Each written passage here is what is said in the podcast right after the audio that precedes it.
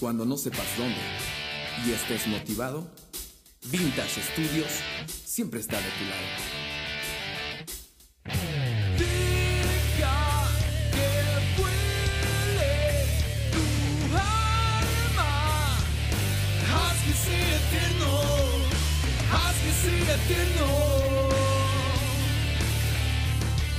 Vintage Studios, tu mejor opción.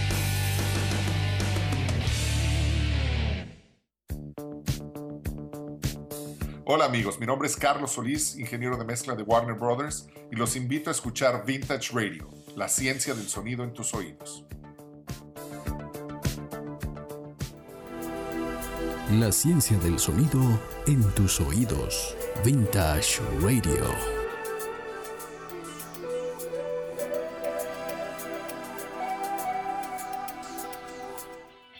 El decibel. Un decibel es una unidad de medida que mide la intensidad del sonido. Las unidades se definen qué tan fuerte es una fuente de ruido en una escala comparativa de 0 a 194. Una lectura de decibeles en cero indica el sonido más leve que el oído humano puede detectar, mientras que una lectura de decibeles de 180 sería el equivalente a pararse en un cohete durante un lanzamiento. Un día promedio está lleno de fuentes de sonido que generalmente oscilan entre 30 y 100 decibeles. Las horas diurnas promedian 10 decibeles más de presión sonora que las horas nocturnas. Los niveles de voz conversacional promedian una calificación de 65 decibeles, mientras que un concierto de rock puede generar niveles superiores a 85 decibeles.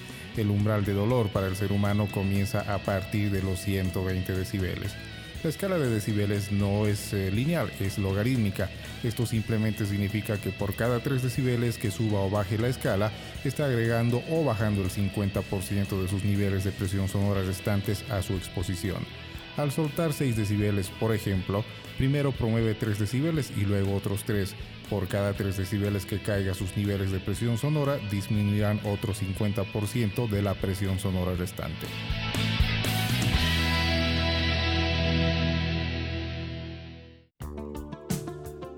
Vintage Radio. La primera radio online dedicada al mundo del sonido y audio profesional.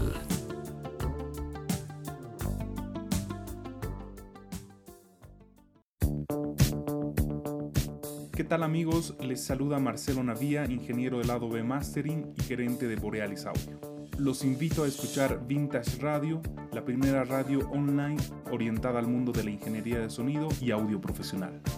La ciencia del sonido en tus oídos.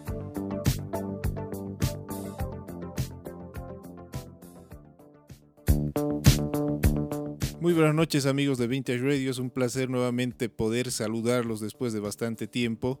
Estuvimos un poco desconectados eh, de, la red por motivos eh, del servidor, algunos problemas que tuvimos con el, el, servidor principal que tenemos de la radio, pero este nuevo año 2022 eh, ya vamos a arrancar con todo. Eh, tocando varios temas dentro de lo que es el mundo del audio profesional y la ingeniería de sonido, que es como, como es característica de la radio.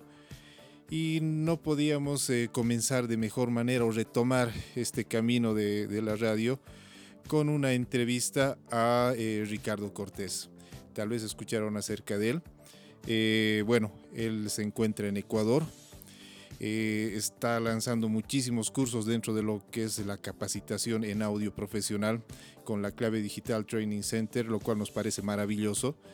Eh, creemos que es muy importante hoy en día el mundo de la capacitación, como en, todo, en todas las áreas, pero más aún en lo que nos interesa, que es el audio profesional. Nosotros muy agradecidos eh, con Ricardo por haber aceptado esta invitación y retomar eh, el rumbo de, de, nuestra radio en línea nuevamente para salir al aire en este nuevo año. Vintage Radio. Entrevistas a personalidades de la ingeniería del sonido en Bolivia y el mundo.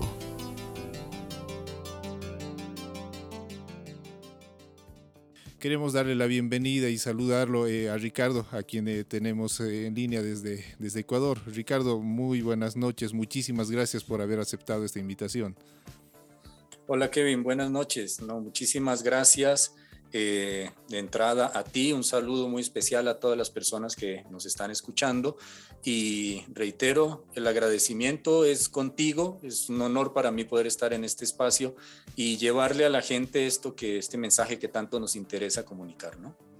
Exacto, esto como lo es la, capacitación en el, en el, mundo del audio, que como mencionábamos, ¿no? es muy importante y vamos a ir desarrollando un poco esto de, de la capacitación y dando a conocer también a los, a los oyentes lo, una vez más repito, lo importante que es, porque no, no, no me voy a cansar de mencionar eso, ¿no? Siempre es bueno tener una, una información fiable en cualquier área. Eh, y como decía, ¿no? En el mundo del audio más que todo, que es a lo que nos abocamos. Bueno, eh, querido Ricardo, adentrándonos ya en la entrevista, eh, quisiéramos conocerte un poco, saber un poco acerca de tu trabajo y por sobre todo, eh, la curiosidad principal, saber qué fue lo que te llevó a inviscuirte en esto que es el mundo del audio profesional, cuál fue la chispa que encendió a seguir este maravilloso camino de lo que es eh, el mundo del audio. Claro, a ver, te cuento, la historia es un poco simpática, ¿no? Cuando yo vivía en Colombia todavía, eh, cuando estaba salido del colegio, y mi interés era el interés de, yo creo que casi todos los que estamos en el medio, yo quería ser músico. Entonces, eh, la típica, ¿no? Que le dices a tu papá, a tu mamá, no, yo quiero ser músico y, y como que, no, músico no, o sea, es, es, es mal de alguna forma mal recibido por los papás cuando uno les dice que va a ser músico y hace tanto tiempo con mayor razón todavía, ¿no? Entonces resulta que me querían me querían eh, incentivar de alguna forma que me vaya por el lado de la arquitectura o alguna carrera así y, yo lo que hice fue eh, de alguna forma buscar algo que se relacionara con la creatividad, con el arte, pero que ellos lo aceptaran como algo formal, digámoslo así. ¿no? Entonces me decidí por entrar a estudiar publicidad. Así es, entonces entré a estudiar publicidad, de hecho yo soy publicista, y eh, mientras que estaba en la carrera, para yo me pasé a estudiar de noche para yo mismo pagarme mi, carrera y todo esto, y empecé a trabajar en una, en una empresa de un amigo de mi familia en la que vendían equipos de audio.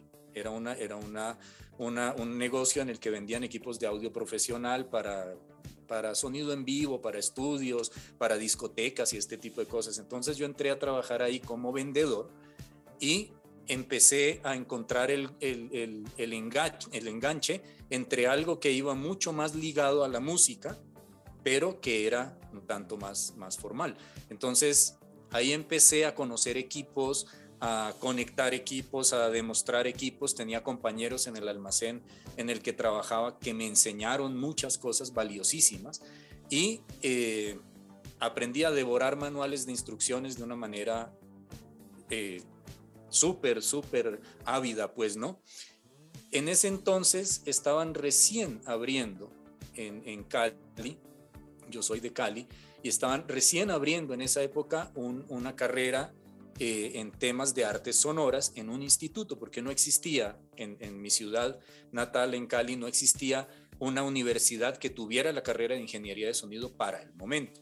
Hoy en día ya existen eh, dos o tres universidades que lo ofrecen, creo, pero en mi, en mi tiempo no. Entonces, en este instituto había producción audiovisual y sacaron un asunto que era producción en artes sonoras y yo empecé a colarme un poquito en la, en la carrera, a involucrarme un poco, me inscribí en algunas materias, empecé a, estudiar el tema ya de, de, audio, de sonido, a la par de que venía trabajando en, temas de audio. Entonces, por ahí fue un poquito la forma en la que yo empecé a, darme cuenta de que había una manera de, vivir haciendo lo que a mí me gustaba, de vivir involucrado con lo que a mí me gustaba, que era la música, pero en un, en un entorno diferente. ¿no? Es, ese fue un poco el matrimonio del tema. Luego de eso, eh, yo tenía unas hermanas en ese entonces que vivían acá en el Ecuador y yo venía bastante de vacaciones acá a visitarlas. Y en un viaje acá al Ecuador, me encontré con un amigo de Colombia que estaba trabajando en, una producción de unos comerciales de televisión aquí y me invitó a acompañarlo a la productora en la que él estaba trabajando.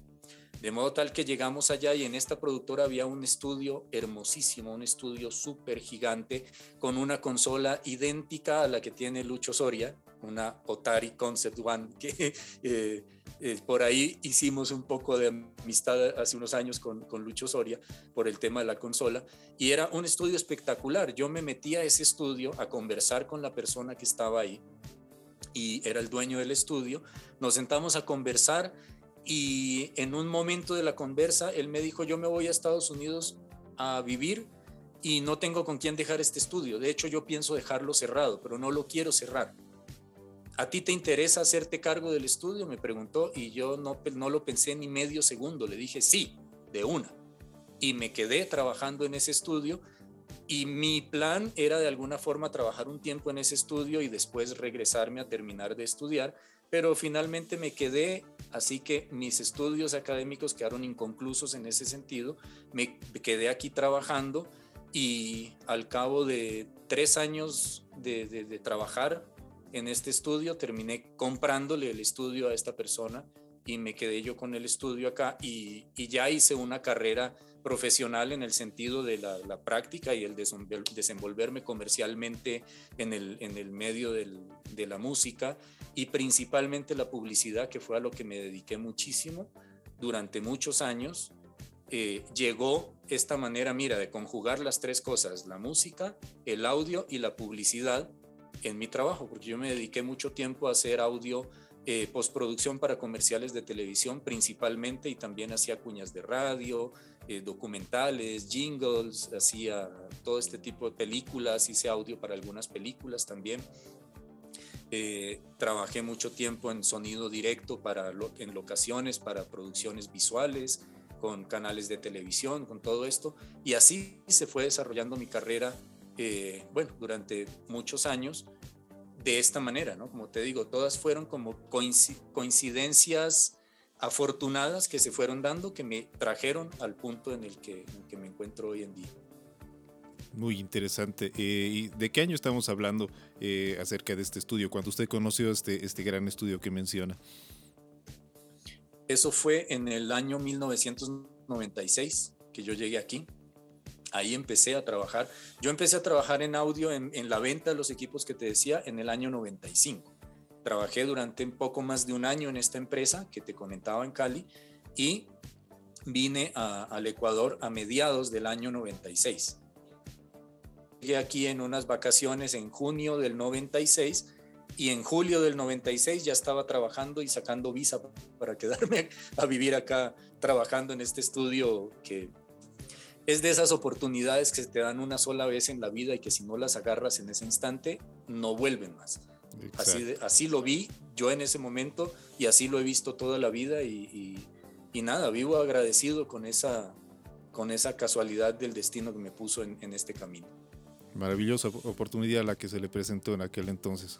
Como anillo al dedo le cayó Ricardo. Exactamente. ¿Y el estudio sigue funcionando?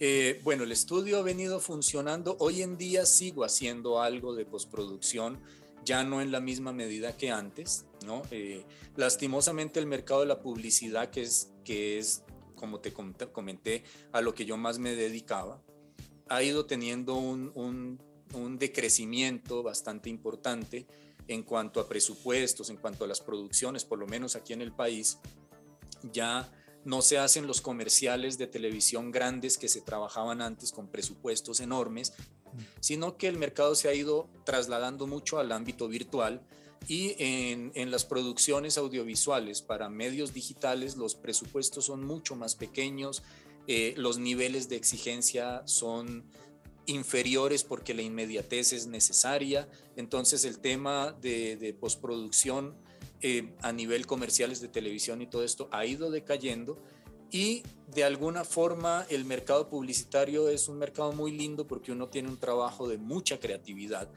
y, es divertidísimo en muchos casos hacer el trabajo de del audio para publicidad, pero al mismo tiempo es un mercado muy desgastante porque es muy exigente con los tiempos, es, un, es un trabajo que te esclaviza mucho de estar horas y horas metido en el estudio, produciendo, trabajando hasta las madrugadas.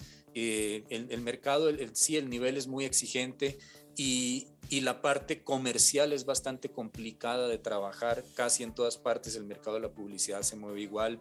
En, en el ámbito ya económico, si bien eh, lo que, eh, la rentabilidad del negocio no es mala, pero el manejo con los clientes, con, con, el cobro, especialmente se demoran eternidades en pagarte. Entonces es un mercado muy desgastante. Yo por eso vine buscándole un giro a mi negocio desde hace muchos años atrás y, por eso fue que vine a parar en este tema de la, de la, de la capacitación, del tema de la educación, que no sé si quieres te cuento la historia, cómo fue la transición. eh, yo empecé en algún momento por una recomendación de alguien, me dijo, mira, están buscando un profesor de sonido en, una, en un instituto, estaba recién abierto aquí en Quito. Y yo decía, no, yo no tengo paciencia para ser profesor, yo no sirvo para eso. Y bueno, por ciertas circunstancias terminé convenciéndome y fui a una entrevista a este instituto que te cuento. y estaban buscando un profesor para, para una materia de informática musical. Llegué yo, tuve una entrevista con la directora del, del, centro este de instituto y tuve yo una cita con ella a las 10 de la mañana y a las 11 de la mañana ya estaba dando clases. Wow. Fue así la cosa instantánea, no, es que lo necesitamos ya, todo, por favor, ven, ayúdanos, ven al salón de clases y, y ya estaba dando clases. Entonces fue un choque un choque durísimo para mí enfrentarme a un grupo. Yo no era hábil para hablar en público, para desenvolverme en este tipo de cosas, pero fue un inicio en el que me fui involucrando y, me fue gustando. Después me involucré en otros temas de capacitación también en, en, asuntos de marketing, de comunicación y publicidad, que es mi otra área profesional. Y, bueno, ya fui cogiéndole más cancha al asunto y haciendo conferencias con, con, públicos cada vez más grandes y este tipo de cosas. Y me gustó el asunto de la educación. Entonces, en el, en el año 2010 se me dio por abrir una escuela. Hice clave digital, clave digital estudio, sacó su parte que era clave digital training center, en donde empezamos a dar músicas, eh, perdón, clases de música y de sonido entonces dábamos cursos de guitarra, de, piano, batería, canto y aparte de eso dábamos clases de producción y este tipo de cosas. Pero esto fue una escuela presencial que eh, por lo mismo de este asunto de la publicidad y otros factores, no dio los frutos que yo esperaba, los resultados que yo esperaba, eh, por tiempos, por mucha complicación de tiempos, y ahí me surgió la idea de, que probablemente si esto lo hago virtual, va a necesitar menos, menos eh, compromiso de tiempo entre, entre mi tiempo y el tiempo de los alumnos, ¿me entiendes? Entonces ahí se me ocurrió hacer el primer curso, que fue el curso que tenemos en la plataforma que se llama el curso de sonido profesional.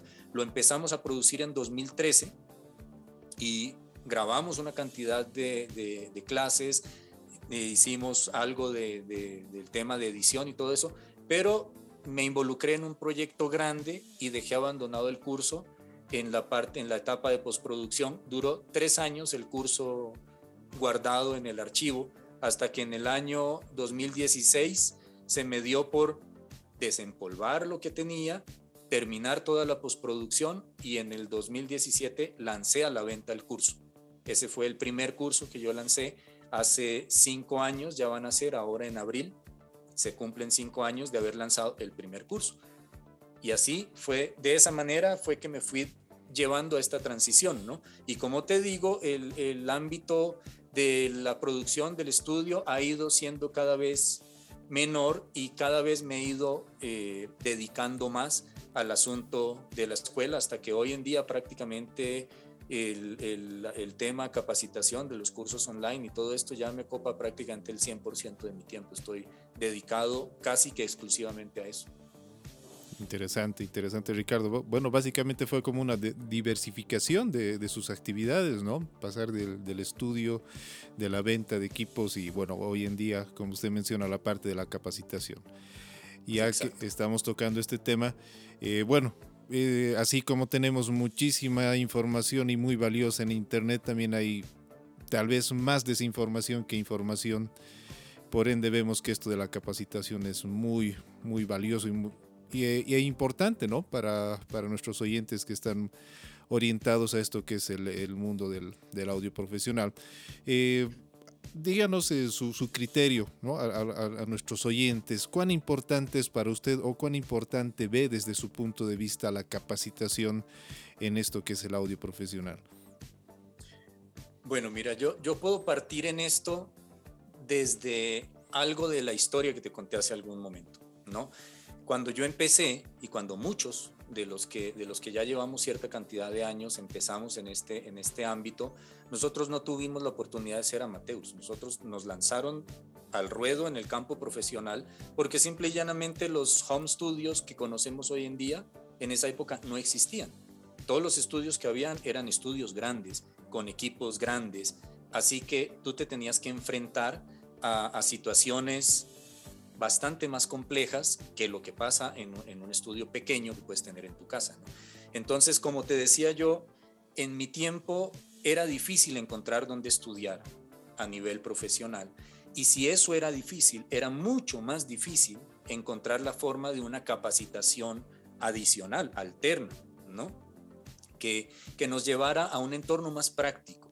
Entonces, si creo yo que, que, con, que con, todo el, el, el, la conciencia del caso te puedo decir que yo viví durante mucho tiempo estas dificultades que se presentan por la falta de una capacitación. A mí me tocó aprender muchas cosas sobre la marcha, cometiendo errores, echando a perder una cantidad de cosas, probando, moviendo botones hasta que las cosas de pronto encontrara lo que necesitaba, porque muchas veces no sabía, realmente no sabía lo que estaba haciendo das cuenta? O sea, son cosas que las fui aprendiendo con el tiempo.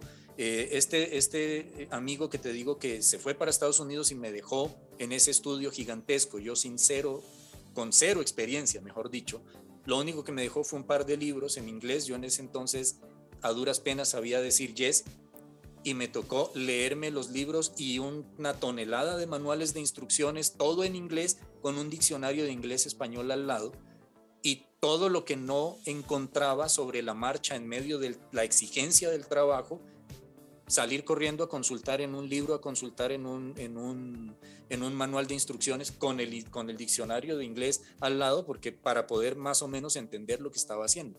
Entonces, es muy dificultoso hacerlo de esa manera y toma muchísimo tiempo. O sea, si yo te estoy, mira, te estoy diciendo que estoy en este, en este mercado prácticamente desde hace 27 años ya y, el proceso de aprendizaje fue complejo por lo, porque de alguna manera tuve que eh, buscar, rebuscar muchísimo libros eh, eh, y material de consulta en el que yo pudiera complementar lo poco que había aprendido en la universidad. ¿Te das cuenta? Porque realmente en todos los ámbitos profesionales, cuando tú te enfrentas al, a la práctica profesional de verdad, aprendes muchísimo más de lo que te enseñaron en cualquier universidad, por más eh, prestigiosa que sea esta universidad. Entonces, como te digo, yo, yo viví esa, esa carencia de, de capacitación y, y, tuve que salir con las uñas para entender miles de cosas que hoy en día están al toque en una pantalla, ¿te das cuenta? Entonces, obviamente es importante porque yo siempre digo que, es importante saber cómo hacer bien las cosas. Si tú no sabes cómo hacer bien las cosas, te enfrentas a lo que te acabo de contar ahorita, ¿no? Por eso puse un poco el preámbulo de esto que me parece importante, porque cuando tú no sabes qué herramienta utilizar, qué botón presionar, qué perilla girar, te demoras horas buscando lo, lo, que necesitas y muchas veces no sabes por dónde llegar a lo que estás buscando porque no tienes idea de que eso lo puedes lograr presionando un botón y dándole vuelta a una perilla y ya, listo, eso es lo que yo quiero. ¿Te das cuenta? Eso lo logras tú cuando ya tienes esta capacitación. Entonces, de alguna forma, mi idea es decir, bueno, pongamos al alcance de la gente esta herramienta que en mi tiempo no había. Yo hubiera dado lo que fuera, porque en mi época hubiera un YouTube, que hubiera un curso como los que yo vendo ahora, si yo si lo hubiese existido, no te imaginas cómo hubiera sido de valioso. Eso para mí hace 25 años. ¿Te das cuenta? Entonces, como conozco esta ausencia, por eso sé la importancia que tiene esta capacitación. Entonces, es vital tener la capacitación, en, saber cómo hacer las cosas en el sentido de que eso te abre el horizonte de una manera enorme. ¿no? Yo siempre lo comparo como cuando uno está aprendiendo a tocar guitarra o algún instrumento que tú aprendes a, tocar tres acordes y con esos tres acordes te aprendes a cantar 20 rancheras y, y ya, qué chévere, ¿no? Pues sí, ya aprendí a tocar guitarra. Bueno, pero en el momento en que tú de pronto quieres crear música, esos tres acordes no te van a servir de nada, porque entonces no vas a tener de dónde echar mano a herramientas de composición para lograr lo que tienes en la cabeza, porque eso es lo que funciona, eh, de esa manera funciona este proceso técnico creativo en el que nosotros trabajamos. Yo tengo algo en mi mente que una canción, una mezcla, una edición, cualquier cosa, que yo en mi mente lo, lo, me lo imagino de cierta forma, yo imagino que quiere sonar de tal forma, quiero que suene de tal forma, pero cuando me enfrento a quererlo lograr, no llego ni al 10% de lo que tengo en mi mente y eso es frustrante. Eso es frustrante porque dices, bueno, o sea, ¿cómo hará fulano o, no sé quién para lograr el sonido de, no sé, de un, de un, redoblante tan rico como suena y yo por más que le doy mil vueltas con 25 mil plugins, no logro que me llegue ni a la mitad de lo que suena eso. Entonces, no es el asunto de tener las mil herramientas, los mil plugins, ni de darte mil vueltas, sino saber qué botón presionar y qué, qué, perilla girar para lograr ese sonido que tienes en tu cabeza, sabiendo qué, cuál es la ruta que debes coger para llegar a ese destino. ¿Te das cuenta? Entonces, es lo mismo que emprender un viaje y decir, me voy a la ciudad que está próxima a donde yo estoy a 500 kilómetros, pero no sé por dónde me voy a ir. Entonces salgo y me demoro 10 años en llegar porque me paso dando vueltas por todas partes sin saber qué rumbo estoy, qué, qué camino debo, debo seguir para llegar al, al objetivo, a la meta que tengo al final. Entonces, eso mismo pasa cuando no sabes lo que estás haciendo. Te sientas enfrente a una consola, a una computadora, a un DAW, a, a un plugin y empiezas a darle vueltas sin saber qué hacer y por algún lado parece que te suena bonito y, ya como que crees lograr lo que querías, pero cuando te metes en un, en un entorno diferente, ya pones un contexto con otros instrumentos, con un montón de cosas, de repente dices, no, o sea, no, no me suena, si subo esto se me pierde lo otro, o si yo quise grabar una guitarra así y yo quería que me sonara de una forma y ahora resulta que me suena llena de ruido, me, me suena así, llena de ruidos y un montón de cosas que no sé cómo controlar por una simple razón, porque no sé lo que estoy haciendo. Entonces, en ese sentido, debemos tener la conciencia de que si bien nuestro trabajo es un proceso creativo, pero es un proceso técnico creativo y la parte técnica es importante conocerla porque es una parte que requiere de precisión.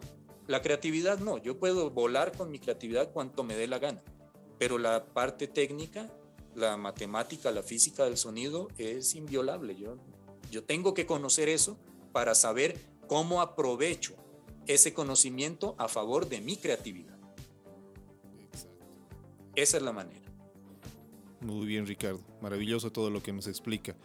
Y bueno, hoy en día más que todo, ¿no? Con esto de la democratización del audio en el cual, bueno, ya no es como antes mencionaba, ¿no? En el cual había que invertir miles de dólares en un estudio, consolas gigantes, fierros por todo lado. Y obviamente también el conocimiento que se necesitaba en aquel entonces era bastante pesado, ¿no? Para manejar eh, todo, todo ese equipo. Entonces, eh, hoy en día con la democratización del audio, tal vez hay muchas personas que obviamente no está mal, pero que con tener tal vez un software, un DAW, ya, ya lo tenemos todo. Sin embargo, generar el criterio de poder manipular bien eh, el, DAW correspondiente, no importa cuál, desde la física del sonido, como usted menciona, es, es importantísimo, ¿no? Y eso es importante dar a, conocer a, la, los oyentes o a quienes tal vez pretenden eh, seguir este camino. Por supuesto, yo suelo decir que en ese sentido, Kevin, el talento no es suficiente. Exacto. Y eso es lo maravilloso del mundo del audio, ¿no? Porque manejamos tanto cosas técnicas de ingeniería como la parte creativa. Es un trabajo artístico técnico el que, el que manipulamos y es una simbiosis maravillosa en estudio. Básicamente eh, todo empieza a fluir de una manera increíble. Entonces creo que es algo único de, de esta gran carrera que es, que es ingeniería en sonido. A eh, propósito que hablábamos de los fierros, eh, estimado Ricardo, Usted mencionaba que tenía que se quedó a cargo de un estudio gigantesco. Hay muchas personas, em, muchos oyentes que son fanáticos de los fierros todavía, eh, incluyéndome. Entonces, eh, eh, ¿qué equipamiento tenía aquel entonces? Tengo bastante curiosidad. Mencionó que tenía la consola Otari, pero dentro de lo que era el método de almacenamiento, no sé si trabajaba con DATs, con las cintas de reel. ¿Qué, ¿Qué equipo manejaba aquel entonces? Bueno, teníamos el, sistema de grabación principal era un Pro Tools, que para esa época era una locura armarte un Pro, bueno, hasta ahora es una locura armarte un Pro Tools de ese tamaño, pero para la época era descomunal, o sea, teníamos 32 canales de entrada-salida en Pro ¿no? Y, lo más gracioso de todo es que esto funcionaba con una computadora que tenía un procesador de 110 MHz y apenas tenía 56 megas de RAM y tenía 500 megas de, disco duro, pero se, había que grabar todo en discos externos y a esto conectarle un chasis de expansión en el que se provenía una tarjeta aceleradora para el procesador y eran tarjetas de sonido, o sea, tarjetas internas en un formato que se llamaba Nubus. Eran estas tarjetas conectadas a las interfaces con cada interfase tenía cuatro chips de DSP en las tarjetas de, aceleración. Entonces era, era una barbaridad este, este asunto, ¿no? porque claro, el procesador de la computadora pues era un procesador lento, pero las, las, interfaces venían con sus propias tarjetas que tenían los DSP de, aceleración adentro. Y de esta manera teníamos tres interfaces de ocho canales, unas que se llamaban 888IO, así se llamaban, eh, y trabajaban a 16 bits, 44.1 kilohercios, hasta 48 kilohercios. Sí, se podía elegir 44.1, 48. Eso era, eso era lo que existía. Eso yo digo, hoy en día yo, yo veo chicos que tienen interfaces pequeñas en su casa y dicen, yo estoy grabando a 96 kilohercios por conseguir la calidad. Y digo, hombre, los primeros, los primeros discos que se produjeron en formato digital fueron grabados a 44.100 y, y 16 bits.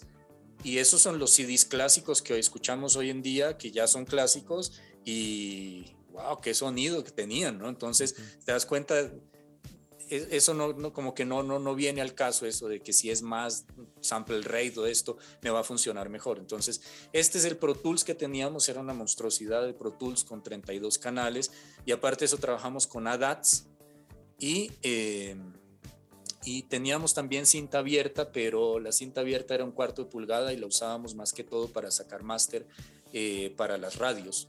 En ese entonces se entregaba a las radios unas, unos carreticos de cinta chiquitos que les llamábamos pícolos. Entonces en los pícolos uno entregaba el, el máster final que iba directo a la radio, se grababa en estos pícolos, era un trocito de cinta que se ponía ahí y, esto era lo que se entregaba a las radios para la transmisión al, aire. Eso básicamente era lo que teníamos en, en, el tema de grabación y la consola Otari, esta Concept, que es una hermosura de consola, y bueno, en periféricos teníamos unos preamplificadores eh, NIV, eh, unos compresores Draumer, eh, las reverberaciones, las típicas, la Lexicon, se me va el, ya, no, ya no me acuerdo, el 4000 algo, bueno, no, bueno, no me acuerdo, esta de un solo espacio de rack que tiene un bordecito azul y una pantallita. E-, eran estas típicas Lexicon de, la época, ¿no? Reverberaciones Lexicon, Eventide, en Sonic, eh, ¿qué más te puedo decir? Eh, usábamos en, en, el MIDI para la producción, porque no había, los DAWs de esa época no venían con bancos de sonido, para nada. O sea, es más, ni siquiera trabajaba en MIDI. Yo cuando conocí el Pro Tools, Pro Tools era solo audio. Y el MIDI lo trabajábamos en un, en un programa que se llamaba Studio Vision, eh, que era de una, de una casa que había en esa época que se llamaba Opcode. Y eh, hacíamos un rewire entre los dos para poder correr audio y MIDI, al mismo tiempo. Y el secuenciador MIDI era simplemente un secuenciador conectado a través de un MIDI timepiece eh, de, de Motu, ¿no? Eh, a todos los módulos de sonido externos, entonces los sintetizadores externos y, unos módulos de sonido que había en esa época que eran famosísimos, unos que llamaban Proteus, había los Proteus y los Procussion. Los Proteus eran el Proteus 1, el Proteus 2, el 3, había orquestales, electrónicos y los Procussion eran, eran pura percusión. Y había unos samplers Akai que eran una belleza de, samplers y unos samplers eh, de una marca que se llamaba Emulator y, funcionaban con CD-ROMs que traían unas muestras grabadas por Bob Clermontaine y por un montón de grandes que uno tocaba el piano en el estudio y sonaba igualito al Steinway grabado por ni sé quién en no sé qué sala. Entonces, eso era una locura para la época, pues, ¿no? Hoy en día todo eso lo tienes en una laptop, pero para esa época eran paredes enteras llenas de un montón de fierros y toneladas de cables que donde te saliera un ruidito era el dolor de cabeza más grande de la historia, encontrar de dónde carajos viene el ruido. Eso, eso no lo extraño. Sí. Pero lo demás sí, lo demás sí, o sea, sentarse enfrente a una consola, sentir el calor de la consola en la cara y poner los faders, los dedos encima de los faders y, y este, automatizar sobre la marcha y todo esto con una cinta andando y todo eso, eso tiene un encanto muy, que, que es irreemplazable realmente. Sí, es algo, algo bastante particular, pero sí, como menciona, cuando tenemos una telaraña de cables y hay algo raro por ahí, es como volver a configurar todo, es un dolor de cabeza total. digamos que esa es la desventaja de los fierros, ¿no? desde ese punto. Por eso te digo, eso no lo extraño. no extraño los cables. y en cuanto a monitoreo, ¿qué monitoreo usaba aquel entonces y microfonía, Ricardo? En monitoreo yo usaba unos, eh, primero tuvimos unos Genelec 1029 y los reemplazamos por unos, unos sistemas de KRK y otros de Tannoy. Oh. Pero no eran, no eran eh, activos, sino eran pasivos con los amplificadores de Yamaha que teníamos en el estudio. Y aparte de eso teníamos para, para monitoreo trasero, porque hacíamos eh, eh, no surround, pero, pero algunas, algunas eh, mezclas, más que todo para cuando venían los clientes al estudio y se sentaban en la parte de atrás y teníamos una pantalla grande para proyectarles los comerciales y todo esto. las películas cuando se hacían, teníamos unos PIBI que no eran lo más fino del mundo en cuanto a su calidad sonora, pero eran muy bonitos. Y, lastimosamente esta marca Pibi desapareció casi del mercado. Yo no sé si existe todavía, pero en esa época se usaban muchas cosas de Pibi porque era una marca que si bien no ofrecía una calidad audible muy exquisita, pero era una marca de unos equipos muy robustos, ¿no? que daban una, una durabilidad y un aguante impresionante. Entonces, esos eran los, los monitores que teníamos en esa época. Luego reemplacé los Tannoy por unos Genelec eh, 10, 1029, 1030 creo que son, que los tengo hasta el momento. Y son una belleza de, monitores que no, no he querido cambiarme de ellos porque nunca me han dado ningún problema, entonces no tengo para qué cambiarlos y estoy más acostumbrado a mis monitores que, que a mí mismo, porque llevo media vida mezclando con ellos y trabajando con ellos, ¿ves? Esos unos, unos Genelec súper lindos eh, que los cambiamos en esa época. Y en microfonía teníamos, bueno, teníamos varios U87, teníamos unos 414, eh, teníamos un set de, o sea, para baterías usaba los SM57, unos beta, beta 92, me parece que son unos pequeñitos eh, que vienen con clip para, para, para, usar en toms, por ejemplo. en, en, bombo, el, el AKG, el, D112 me parece que se llama, y, y un Shure, el, el, famoso este del bombo gordo, que la verdad yo soy un poco malo para acordarme los números y las referencias, pero creo que todo el mundo lo conoce, este famoso Shure que se usa siempre para bombo. Eh, teníamos unos, eh, te, tenía un micrófono condensador que hasta ahora lo tengo y lo uso mucho eh, cuando grabo cosas, es un, un Microtech Geffel, que es una marca alemana que es como una, era para la época una filial de Neumann y hace unos micrófonos súper lindos.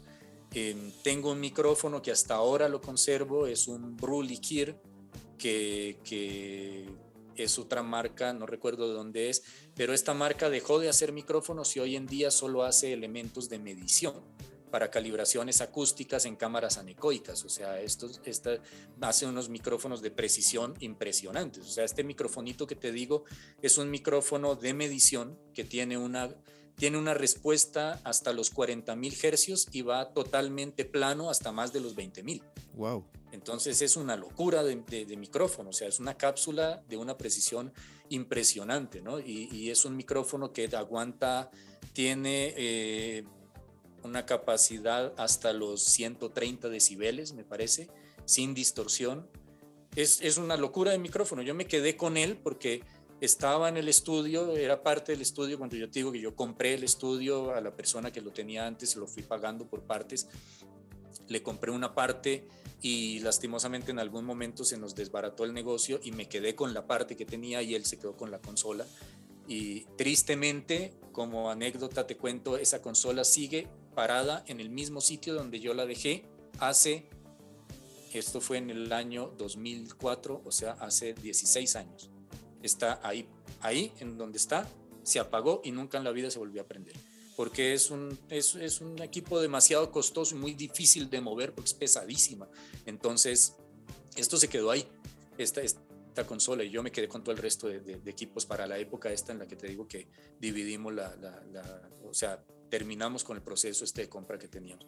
Entonces ahí me quedé yo con este micrófono y en varias ocasiones intenté venderlo, pero es un micrófono demasiado costoso y nadie me lo quiso comprar. Entonces me quedé con él y hasta ahora lo tengo y lo uso para calibrar los monitores a veces. Y, en algunas ocasiones lo he usado para grabar flauta traversa, por ejemplo, lo he usado para grabar bombo, por más raro que parezca, pero me ha resultado bueno eh, un micrófono con una cápsula que es del tamaño de, una, de la uña de un meñique. Es súper pequeñita la cápsula que tiene el micrófono y, responde en graves de una manera espectacular, responde muy, muy bien en, las frecuencias graves sin distorsionar por esta, por esta carga que tiene que, te digo que va hasta los 100, 120 o 130 decibeles. Entonces, esos eran los micrófonos como especiales que teníamos. Teníamos un, un, ¿cómo se llama esto? Un Electro Voice, que no recuerdo el modelo también, pero era un, un micrófono súper grande con un, con un, frente, un micrófono cuadrado enorme, que, que era súper lindo también para grabar voces. Así que teníamos una paleta de micrófonos bastante, bastante buena, que de hecho yo pues los fui vendiendo. Algunos se los vendí aquí en Ecuador, otros los vendía en Colombia, otros los vendí eh, a, a alguien en Perú, se llevó algunos micrófonos que yo tenía en el estudio y, me quedé con dos, el Microtech Geffel y el Brulikier este que no lo pude que no lo pude vender como te contaba ahora. Y esos dos son los micrófonos que conservo aún desde esa época, mis monitores y un compresor LA3A que, todavía lo tengo de, desde la época y fue un, ese compresor LA3A tiene una anécdota también interesante porque había una radio que montaron en una época en los años 70, 60, acá en Quito, una radio que se llamaba Radio Latina, y, y ellos compraron muy buenos equipos para la época, ¿no? Y cuando terminaron con la, con la radio o renovaron los estudios o algo pasó, no, no estoy seguro cuál es la historia en ese sentido, resulta que eh, el, el, dueño del estudio, que, que con el que yo trabajaba y que le terminé comprando después, era familiar de estas personas y desde los dueños de la radio y los dueños de la radio en un momento le dijeron, mira, estamos renovando equipos, aquí tenemos un montón de cosas, ven a ver lo que te quieras llevar. Entonces él fue y se llevó un montón de cosas, entre esas se llevó este compresor LA3A que, Es, es requete viejo el que yo tengo, es de Universal Audio, pero todavía era cuando se llamaba la marca Urey. Y de hecho, es más, tengo el manual de instrucciones original escrito a máquina y los gráficos hechos a mano. Wow. Con todo, con todo está. Y en algún momento eh, se lo llevó para el estudio, nunca lo conectaron, quedó en una bodega. Y un día estaban sacando basura para botar y entre esas salió el compresor y lo fueron a botar y yo le dije, oye, ¿y esto? Ah, no, eso me lo regalaron alguna vez, yo eso nunca lo he usado. ¿Me lo regalas, me lo puedo llevar? Llévatelo porque eso va para la basura. Y me llevé mi compresor LA3A y hasta ahora lo tengo. ¿Y, y es una joya. ¿Qué tal funciona? Funciona bien. Eh, tiene un, un, le ha surgido este último tiempo un problemita que te da un ruidito Ujú. eh, a veces y, y que ya no me prende el, el foquito que alumbra el beúmetro. Pero, pero de resto fun- funciona bastante bien. Me imagino que es bien el que, compresor. que el compresor, me imagino que es BCA. Es óptico. Oh, entonces eh, Es óptico, debe tener un sonido bastante interesante. Claro, los dos clásicos son el LA2A, que es el blanco, y el LA3A, que es el negro. El que yo tengo es el negro, el LA3A, que hay un montón de plugins que lo emulan, de hecho. ¿no? Qué maravilla, qué interesante. Waves tiene el, el CLA3A, CLA3A Ujú. de, de- de Chris Lord, eh, de la serie de Chris Lord. El CLA3A es el que tiene Waves, por ejemplo, que emula este. Hay uno que se llama eh, eh, Black, no me acuerdo, Black algo de ICA Multimedia, que también emula el mismo, el mismo compresor, el compresor óptico este del, del 3A. Maravilloso. Por, por todo lo, lo que nos comentó en el estudio eh, en el cual usted, eh, bueno, terminó quedándose, había fácilmente 100 mil dólares posiblemente de inversión, Mucho más, mucho más. mucho más, sí, muchísimo más. Porque para la época la consola Otari fue comprada en el año 94. Eh, eh, no, perdón, fue comprada, sí, en el año 94. Cuando yo llegué al estudio ya existía la consola. Y, y ellos para, para traer la consola, mira, eh, para entrar la consola al estudio tuvieron que tumbar una pared y meterla con un montacargas, ¿no? Para Wow. empezar de ahí el, el- el mamotreto enorme que era. Y esta consola con todo el proceso de importación y todo eso, porque hubo que importarla y venir en un, en un contenedor por barco y todo esto, eh, a, la persona que la compró le costó 90 mil dólares. wow. Y para aquel entonces eso era, hoy en día sigue siendo bastante dinero, pero en aquellas épocas muchísimo más. Totalmente, Wow. totalmente, totalmente. Era mucha plata. Entonces, cuando yo después compré el estudio, quise cambiar el Pro Tools, Pro Tools eh, Avid. Bueno, en la época Avid era la división de video y la división de audio se llamaba DigiDesign, que era de Avid, ¿no? Entonces DigiDesign eh, te daba la posibilidad de hacer un upgrade de tu sistema. Entonces el upgrade era actualizar el software y enviarle todo tu software, tu hardware, con cables, con tarjetas, con todo, enviarlo a la fábrica de, de, de DigiDesign y ellos a cambio te enviaban un, un nuevo sistema, te, te daban las, la- las interfaces que iban sacando posteriores, porque después de la 888 vino la 88824, que ya trabajaba 24 bits. Entonces, y, y después fueron viniendo otras, después aparecieron las HD y todas estas cosas de Pro Tools. Pero mira que cuando yo fui a cambiar el sistema, quise cambiarlo, el, el solo upgrade me costaba 30 mil dólares. Entonces Wow. no lo hice, no lo hice porque no era rentable.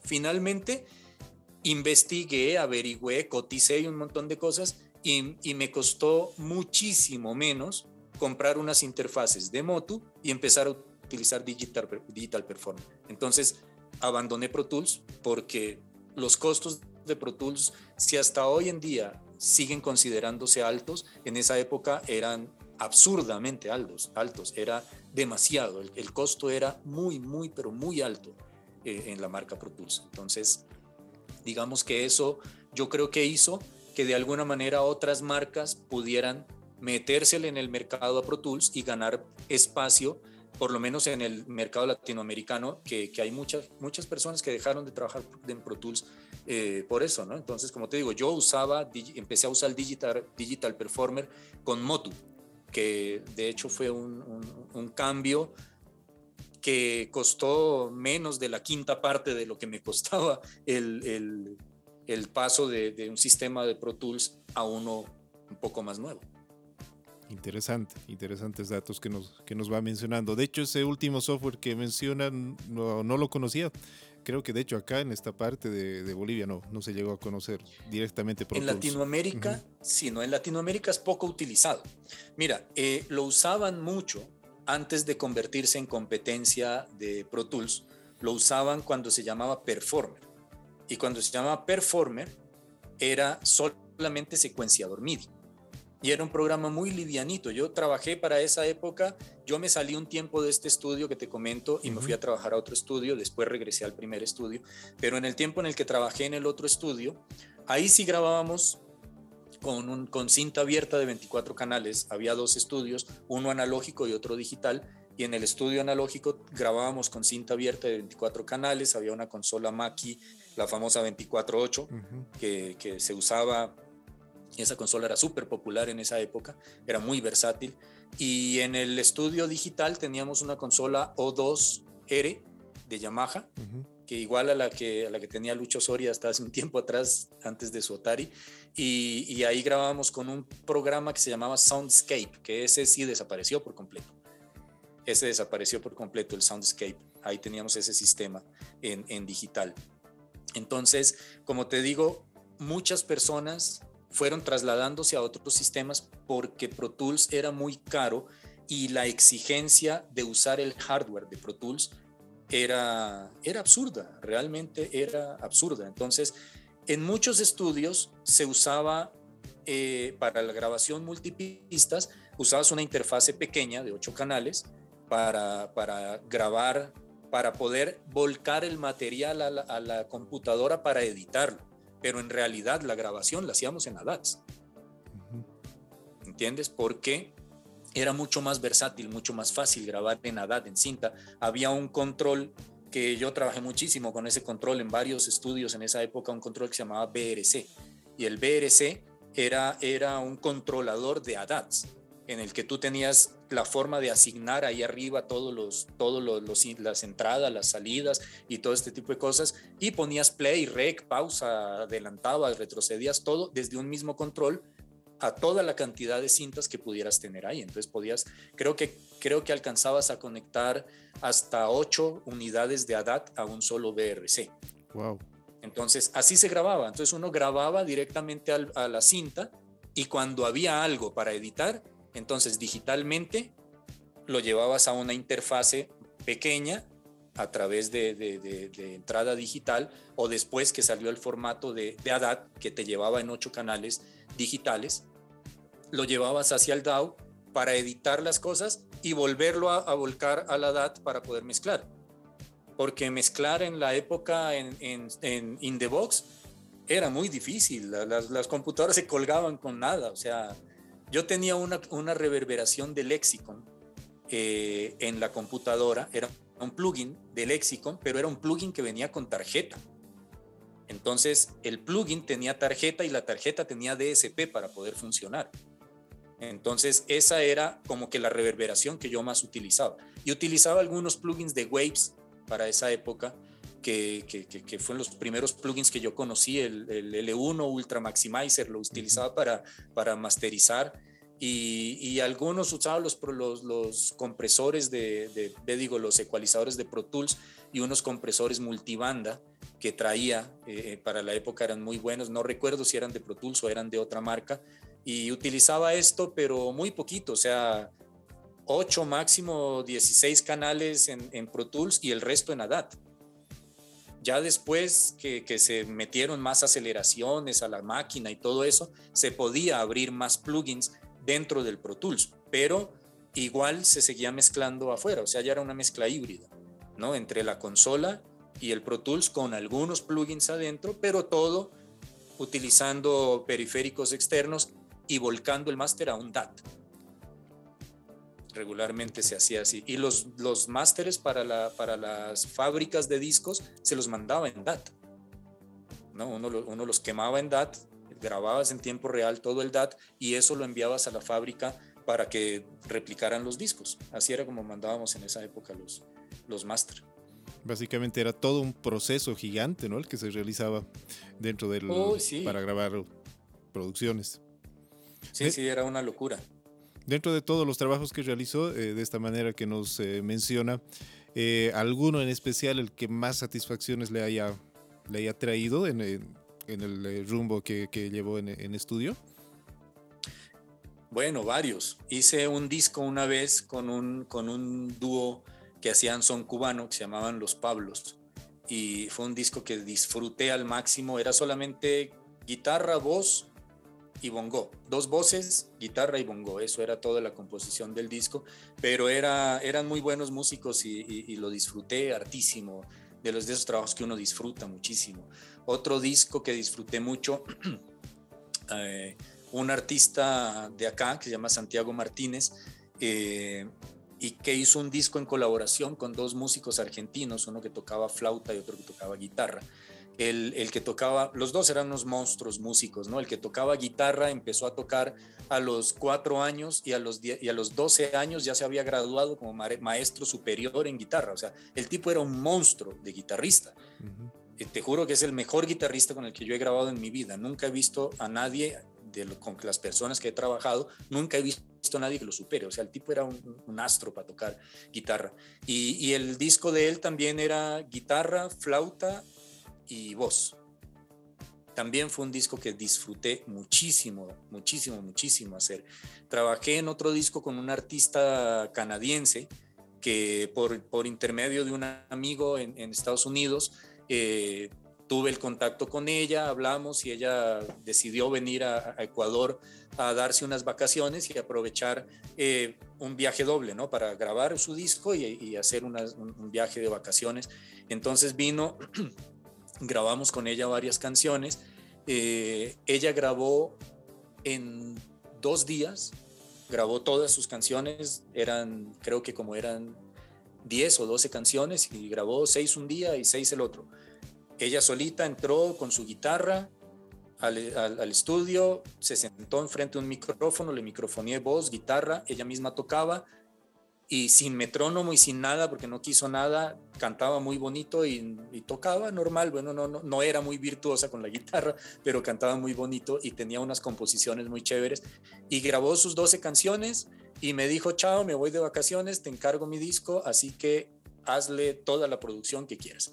Entonces, tengo un muy buen amigo desde, desde esa época acá en Quito, que es un, es un, un compositor de Rusia, que vive acá desde esa época y es, es un genio musical impresionante.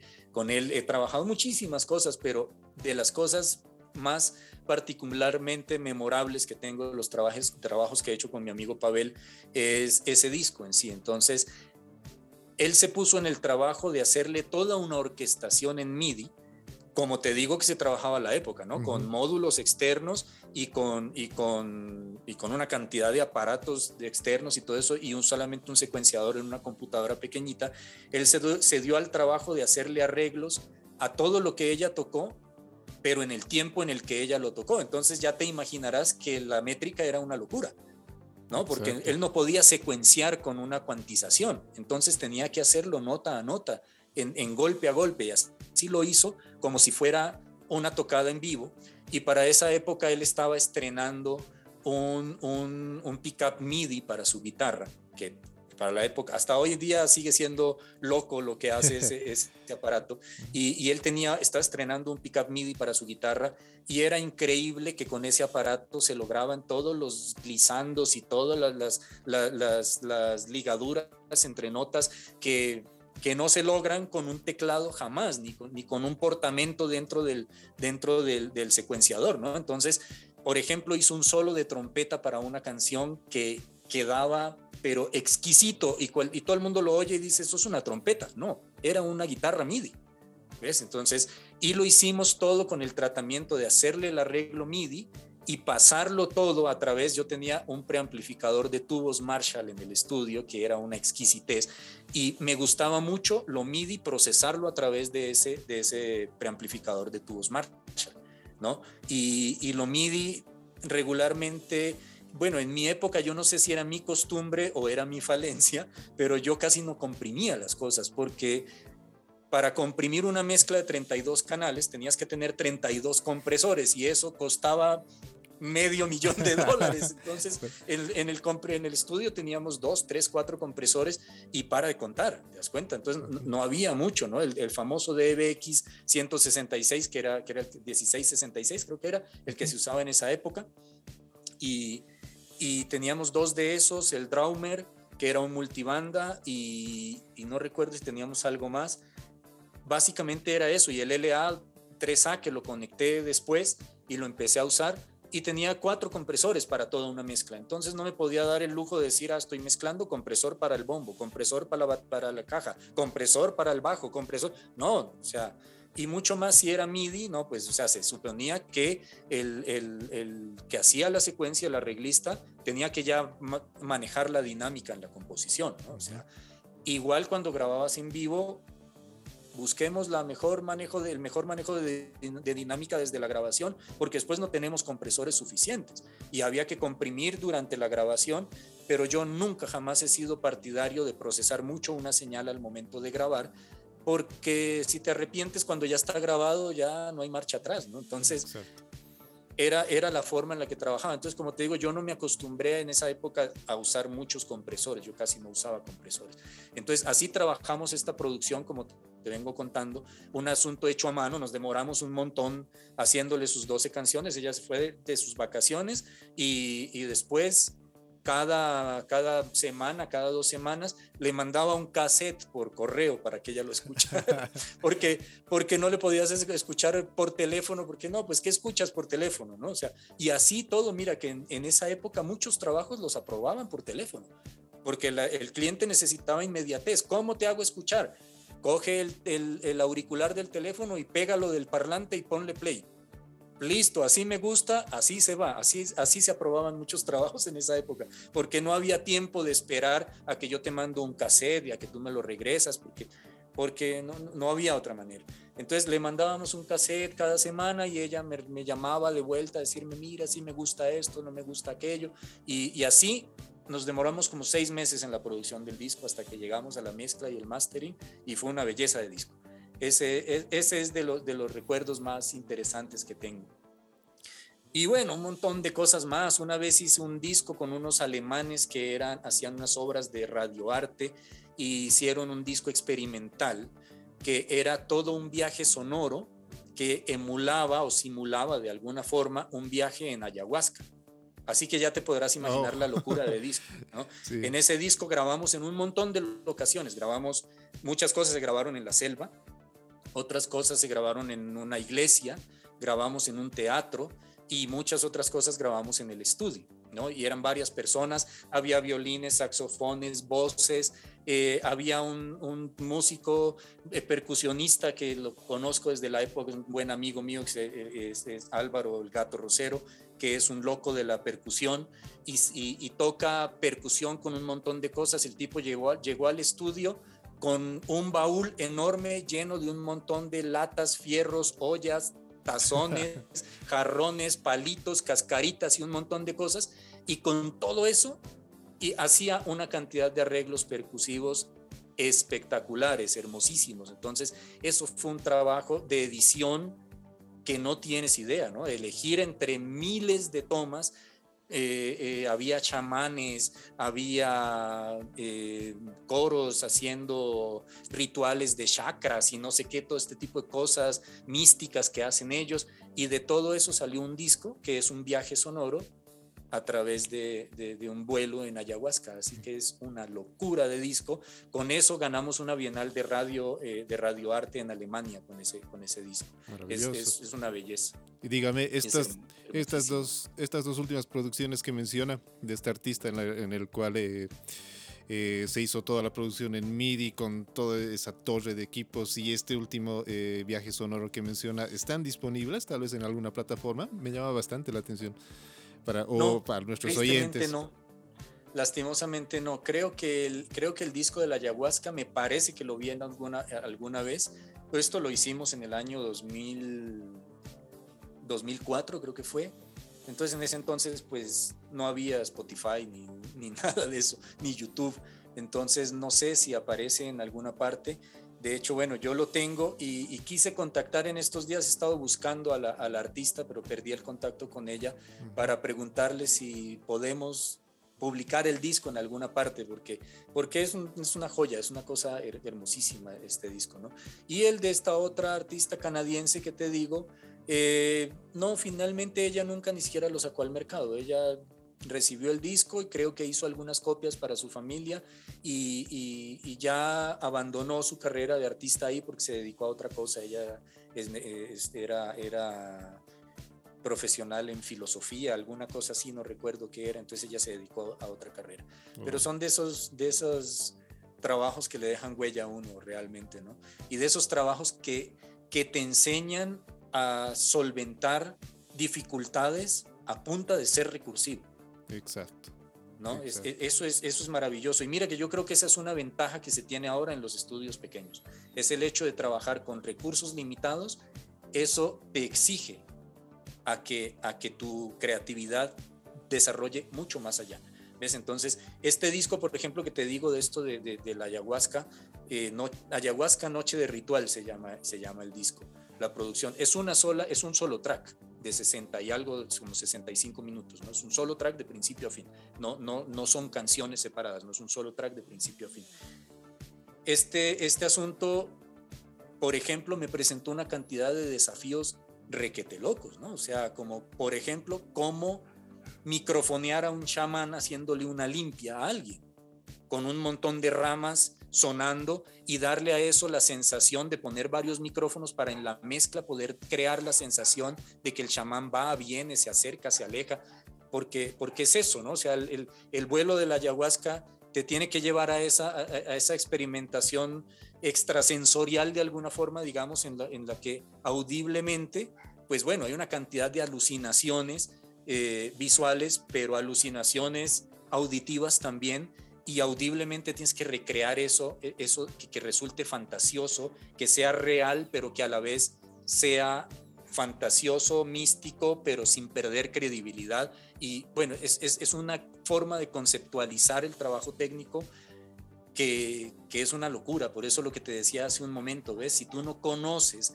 la parte técnica, o sea, si yo no sé que la rama del chamán me está emitiendo un ruido, porque es un, es un espectro constante, eh, eh, es un espectro continuo, perdón, no es un espectro armónico ni inarmónico, es un espectro continuo que, que tiene una carga de frecuencias súper espesa en agudos, pero yo tengo que lograr darle una direccionalidad con espacialidad a eso. ¿Y cómo logro eso desde la microfonía? Hombre, sabiendo cómo se, cómo se comporta el sonido y cómo yo puedo aprovechar eso a mi favor. ¿Te das cuenta? Por ahí está lo que te decíamos desde el principio, ¿no? Lo importante de saber cómo hacer las cosas, de saber lo que estás haciendo. Exacto.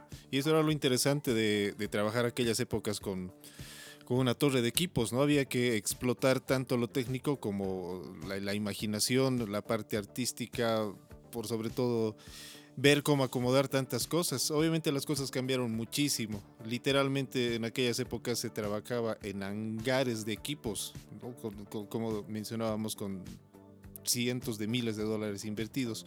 Y obviamente to, toda esa coyuntura ha cambiado simplemente a, un, a una PC eh, en muchos casos. ¿No? para poder eh, trabajar casos. directamente en un DAO o lo que es eh, in the box. Todo ese cambio... Pero como, pero como te digo, perdón que te interrumpa Kevin, como sí. te digo, se involucra mucho el tema de la creatividad, ¿no? Porque claro. esa limitación de recursos también es posible ver personas que trabajan con un solo micrófono y graban un montón de cosas y todo les queda bien, porque, porque aprenden a sacarle el provecho a ese solo micrófono en base a, vuelvo y repito, a entender el fundamento, a entender el comportamiento del sonido, conocer mi micrófono, sus cualidades, sus fortalezas, sus debilidades, sus limitaciones y saber en qué forma puedo aprovechar yo todo eso para sacarle un, un, un para sacarle un rendimiento creativo de alto nivel a mi trabajo. ¿no? Efectivamente. De hecho, hay técnicas incluso para grabar baterías con un solo micrófono y suena muy bien. Totalmente, claro. Exacto. Y ahí es la parte interesante, ¿no? De, la capacitación. Eh, bueno, dentro de toda esta coyuntura de todo ese viaje de, tener hangares eh, llenos de equipos y ahora eh, todo esté básicamente en un ordenador, eh, todo ese cambio que ha habido, ha habido una democratización, que es lo que es el mundo del audio, ya no es necesario tener eh, una empresa discográfica que te pague miles de dólares para contratar eh, estudios gigantescos y demás, ya uno puede hacer las cosas en su casa. Pero eh, ahí mencionamos una vez más, ¿no? La parte de la capacitación. Por ende, sería muy interesante hablar un poco de Clave Digital Training, Training Center actualmente, hoy en día. Eh, y nos hable un poco acerca de la metodología de trabajo que tiene con, eh, Clave Digital, qué cursos ofrece, cuál es la metodología que, usted ofrece con, con los cursos que va ofreciendo. Entonces, eh, para que nuestros oyentes también, seguramente muchos van a estar interesados acá en Bolivia. Afortunadamente esto ha crecido bastante. Acá en el estudio también tenemos la Academia de Ciencias del Sonido, pero es siempre bueno dar a conocer todas las posibilidades que hay para, para para los oyentes, ¿no? Hoy en día con el Internet ya no es complicado. Antes había que tal vez comprar manuales, como mencionaba, ¿no? Libros en inglés. Eh, raramente se encontraba cursos, tal vez mediante carteo, pero bueno, era carísimo. Hoy en día tenemos esta facilidad. Eh, eh, cuéntenos un poco acerca de, clave digital. ¿Qué, ¿Qué, puede ofrecer a, los oyentes dentro de los cursos que, que usted tiene en línea? Claro que sí, Kevin. A ver, te comento el, tema de Clave Digital Training Center. Eh, nosotros producimos cursos pregrabados, son, son en video, son clases en video. Eh, estas clases en video se apoyan de otros contenidos, ¿no? por ejemplo, en el curso, en nuestro curso principal, el, el, de base, digamos, el inicial, que es el que comentaba hace un rato, que fue el primero que hicimos, es el curso de sonido profesional ese curso viene acompañado de un libro. ¿no? Yo hace muchos años atrás empecé una vez a escribir un libro y lo he venido escribiendo, lo, duré escribiendo durante no sé cuántos, dos, tres años y nunca lo lancé. Entonces hice el curso en base, obviamente va muy acorde a lo que dice el libro y este libro viene incluido en el, en el curso de, sonido profesional. El, curso, el, libro este también lo, lo, tengo en Amazon, pero bueno, ese, ese no es el punto central de, hacia donde está dirigido el libro, sino al curso. Entonces, el curso, este curso incluye un libro, por ejemplo, y trae eh, artículos también.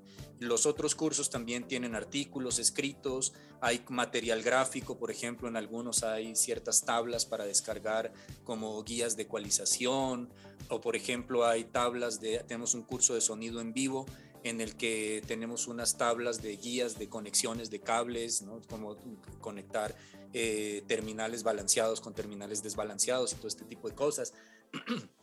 Además de esto, eh, algunos cursos, los que son prácticos de mezcla, de mastering, por ejemplo, tienen contenido, eh, archivos de audio para descargar, para que la gente pueda practicar con estos cursos y hacer sus propias mezclas, hacer sus propias masterizaciones. De esa manera es como funcionan, pues, ¿no? Estos cursos. Ahora, tú dijiste una palabra muy, muy importante acá en este caso, es la democratización de la educación en el audio en ese sentido. Em, realmente esto es algo que para nosotros ha sido muy grato, muy, muy gratificante realmente poderle llegar con este contenido que si bien no es un contenido profundo, ¿no? De hecho, yo precisamente hoy hablaba con, con, con eh, Jorge Azama, que es el presidente de AES, eh, hablamos de un tema académico y yo le decía a él, no es nuestro interés de ninguna manera convertirnos en la competencia de una universidad, ¿no? Porque nuestro enfoque es totalmente diferente. ¿no? O sea, quien quiere profundizar en el asunto, obviamente tiene que hacer una carrera universitaria y las bases que te dan en una, universidad, en una universidad son mucho más profundas y, son bases mucho más sólidas que te permiten llegar más, mucho más lejos en, el ámbito, ¿no? Pero nuestros cursos pretenden ser, dar estas bases de una manera estable y, que sean fáciles de comprender para todo el mundo. Entonces, por ejemplo, nosotros es muy poquito lo que hablamos de matemáticas en los cursos y lo poco que tenemos que hablar de matemáticas lo, lo graficamos con tutoriales que van animados con muñequitos, tal cual como si los, los estuviéramos explicando a niños de, de, jardín de infantes, ¿me entiendes? O sea, hay un muñequito que habla y un decibel que sale volando, un, y, ves cómo entra en un amplificador y cómo se engorda y todo, como si fuera una clase para niños. O sea, hemos querido hacerlo de esa manera para, para lograr que sea lo más didáctico posible, porque entendemos que el ámbito virtual no es fácil para nadie. O sea, realmente tener la disciplina que se requiere para estudiar de forma virtual es bastante complicado y si tú te encuentras con un material que es aburrido, pues obviamente lo abandonas. Entonces, buscamos esto, ¿no? Que los cursos, si bien tengan una muy buena estructura, que a pesar de no profundizar tanto en temas eh, matemáticos, electrónicos y este tipo de cosas, sí te den la base suficiente para entender ese punto de partida. ¿Me explico? Entonces, si tú tienes ese, esa comprensión desde ese punto de partida, obviamente vas a poder progresar por ti mismo. Entonces, muchas personas, por ejemplo, me han pedido que por qué no hago un curso de Pro Tools, que por qué no hago un curso de Studio One. Y yo me he negado durante mucho tiempo a hacer esto porque yo digo, para eso están los manuales de instrucciones. O sea, si tú quieres aprender a manejar un equipo, dirígete al manual. Yo te enseño los fundamentos, que lo, lo fundamental es lo más importante porque si entiendes el fundamento, no importa si utilizas Pro Tools, Studio One, si utilizas Logic, Ableton, lo que sea, con cualquiera vas a poder trabajar. No importa el plugin que utilices, no importa, eso no importa, porque yo, yo digo, eso es como aprender a manejar bicicleta, hombre, no me importa si estoy en una bicicleta grande, chiquita, mediana, de una marca o de otra, yo voy a poder montarme en todas. Yo no hago un curso para manejar la bicicleta marca X, ¿te das cuenta? Entonces, en ese sentido, nuestros cursos van orientados a ese, con ese enfoque, o sea, es el enfoque de dar el fundamento. Uno, esto. Y dos, ¿cuál es el punto de la democratización que tú dijiste hace un momento? esta democratización nos ha llevado a encontrar una cantidad de contenido al alcance de la mano en cualquier parte. Mira, YouTube. YouTube, Kevin, es un sitio que está repleto de excelente contenido, pero también está repleto de muy mal contenido. También está repleto de, personas que, que solo buscan un, un view, que solo buscan un like, que solo buscan una suscripción para monetizar su canal y que esto les crezca, ¿no? Entonces, en ese afán que tienen de lograr seguidores, pues se inventan una cantidad de cosas que, que si bien digamos técnicamente no están del todo mal, pero no son aplicables a todas las realidades, ¿te das cuenta? Porque el mismo zapato no le queda a todo el mundo. Entonces es bien difícil, primero en ese sentido, encontrar un rumbo realmente coherente con el material que tú tienes al alcance en, en YouTube, en estos tutoriales que son los más famosos. Ahora, si tú rebuscas un poco más y, sabes cómo investigar en base a ciertos temas puntuales, también vas a encontrar eh, videos con tutoriales o, incluso masterclasses, eh, contenido excelente que hay algunas universidades que suben, por ejemplo, eh, SAE de, España tiene un canal de la School of Engineering de que la, la que queda en España tiene un canal en YouTube que es maravilloso, tiene una cantidad de cosas impresionantes, muy buenas. Eh, eh, hay unas conferencias y una cantidad de vainas que con profesionales de muy alto nivel, ¿te das cuenta? Pero entonces, ¿qué pasa con e, en, ese sentido? ¿Cuál es el problema?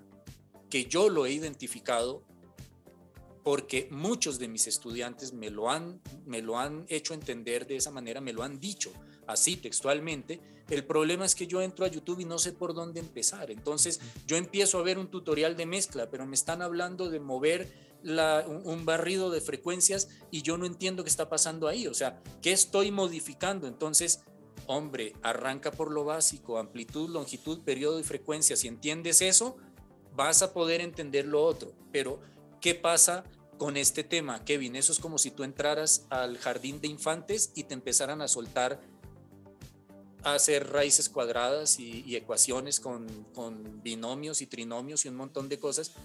Hombre, por Dios, hay que llevar una secuencia lógica de las cosas. Yo tengo que aprender primero a contar hasta el 5, después hasta el 10, después hasta el 100, después tengo que aprender a sumar, después a restar, después a multiplicar, después a dividir. ¿Y eso cuánto tiempo le toma a un niño? Cinco años. De ahí en adelante ya estás listo para hablar de fracciones, de potencias, de raíces, de, un tipo de cosas más avanzadas que obviamente las entiendes. ¿Por qué? Porque tuviste una secuencia lógica en tu proceso educativo. Eso no lo encuentras en YouTube. Ese es el problema más grande. No hay, no hay forma de secuenciar tu proceso de aprendizaje. Y no puedes esperar que un chico de 20, de 22 años que tiene un sueño de convertirse en músico, en arreglista, en productor, en cantante o en lo que sea, y tiene una computadora en su cuarto y apenas está terminando el colegio o empezando la universidad, tú no puedes esperar que esa persona sea capaz de diseñarse a sí mismo un plan académico con pedagogía lógica que te lleve a través de una secuencia. ¿Te das cuenta? Entonces, esa persona empieza a ver tutoriales y los tutoriales pueden ser muy buenos, pero él está aprendiendo mal. ¿Te das cuenta?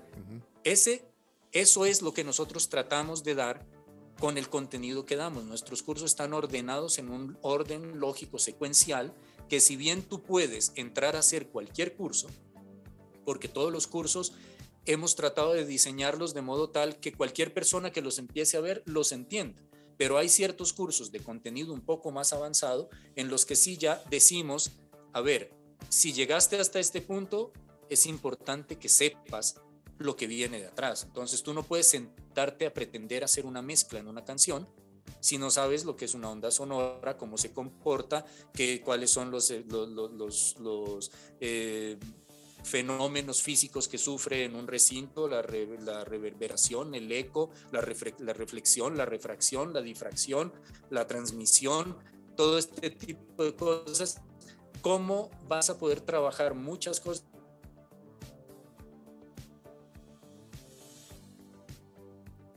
Solo puedes comparar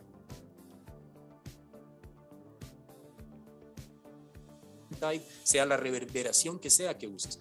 Si tú entiendes esos conceptos de, reflexión, de reflexiones tempranas, de campo sonoro directo, campo sonoro reverberante, son cosas que te llevan a, decir, a decidir con criterio cómo moverle el mix a una, a una reverberación, cuánto dar de dry cuánto dar de wet, no solamente porque te suena bonito, sino porque tienes el criterio de entender que con esto estoy posicionando mi elemento en un plano sonoro. ¿Te das cuenta? Entonces, mira, en, en dos minutos te acabo de hacer una descripción súper técnica que te lleva a un proceso creativo. ¿Te das cuenta? Y eso no lo puedes lograr si no trajiste unas secuencias del principio. Entonces, ah, ¿por qué me enfrento a mezclar? Que hay un montón de memes en, en Facebook y en Instagram, ¿no? Que ves eh, que el, el, productor que se sienta a mezclar una canción y se da de golpes en la cabeza contra la pared porque no sabe cómo hacer, por qué mi voz me suena así, por qué cuando la escucho en el estudio me suena bonito y cuando la escucho en el carro suena horrible. Bueno, esos son fundamentos. Entonces, ¿a qué te, qué te llevo? Entiende el principio para poder desenvolverte en la parte, en la parte eh, eh, eh, ¿cómo se dice esto? En la parte siguiente, ¿no? Entonces, no hay consecutividad si tú no sabes autoformarte en base a un plan de estudios que tenga una lógica secuencial. ¿Te das cuenta? Entonces, eso es lo que nosotros buscamos con nuestros cursos y como te digo, si bien puedes hacer cualquiera, he tenido muchos estudiantes que, personas que se interesan y a veces me escriben y me dicen, yo quiero hacer uno de sus cursos. ¿Cuáles tiene? ¿Has hecho uno de nuestros cursos antes? No. Eh, ¿Tienes formación en audio? No. Entonces, mira, yo te recomiendo empezar por el de sonido profesional. Ah, no, es que yo ya tengo una rola lista y quiero mezclarla. Entonces yo quiero, yo quiero mezclar. Sí, también tenemos cursos de mezcla. Tengo un curso de mezcla y masterización, que es el inicial, y tengo un curso de, de mezcla avanzada y entrenamiento auditivo, mezcla profesional, y tengo un curso de mastering especializado que lo da tu, tu compatriota Marcelo Navía, que tenemos un curso con él, es un curso espectacular de mastering y entonces la gente me suele decir, algunas personas me han dicho, no, yo quiero el curso de mezcla profesional. Hombre, ¿te vas a saltar todo lo demás? Sí, sí, no importa, yo quiero aprender a mezclar. Se meten al curso de mezcla profesional y a los dos días me están escribiendo, profe, ¿cómo era que se llamaba el otro curso? Que no entiendo lo que usted está diciendo ahí. ¿Te das cuenta? Entonces, ahí es donde tú te das cuenta que esto es una secuencia y que esto no lo puedes organizar sin un seguimiento pedagógico y, y que te lleve esta pedagogía de una manera didáctica y que el proceso tenga lógica para llevarte desde un punto A a un punto B, sin perderte en la mitad. Ese es el punto que, que, es la clave en lo que nosotros tratamos de hacer con los cursos, ¿no? Perfecto, maravillosa explicación y toda la razón, Ricardo. Efectivamente, hay que empezar desde las bases, ¿no? No podemos saltarnos directamente sin tener unos cimientos sólidos porque cualquier rato se nos derrumba la situación en la cual estamos trabajando. Díganos, eh, ¿dónde pueden adquirir? ¿Cuál es la metodología que, maneja eh, Clave Digital? ¿Alguna página web? Eh, ¿Cómo pueden tomar uno de estos cursos nuestros oyentes? Bueno, estamos en, en, nuestro website, ahí están publicados todos nuestros cursos. Tenemos unas masterclasses también, que es un proyecto nuevo que estamos lanzando que se llama The Masters Factory. Y The Masters Factory estamos comenzando, tenemos poquitas masterclasses y lo que pretendemos es armar un catálogo de, masterclasses, eh, vuelvo y lo repito, en el que veas a profesionales haciendo su trabajo, mostrando su proceso de trabajo. Entonces, digamos que es algo muy similar a, las plataformas estas gringas que existen como Pure Mix o Mix with the Masters. Es algo similar a esto, pero acoplado un poco más a nuestra realidad, ¿no? Porque tú te metes a esas, a esas plataformas y ves a, a, Fab DuPont, a, a, Chris, Lord Algie o a, Michael Brower y a Bob Clermontaine mezclando en estudios de 10 millones de dólares.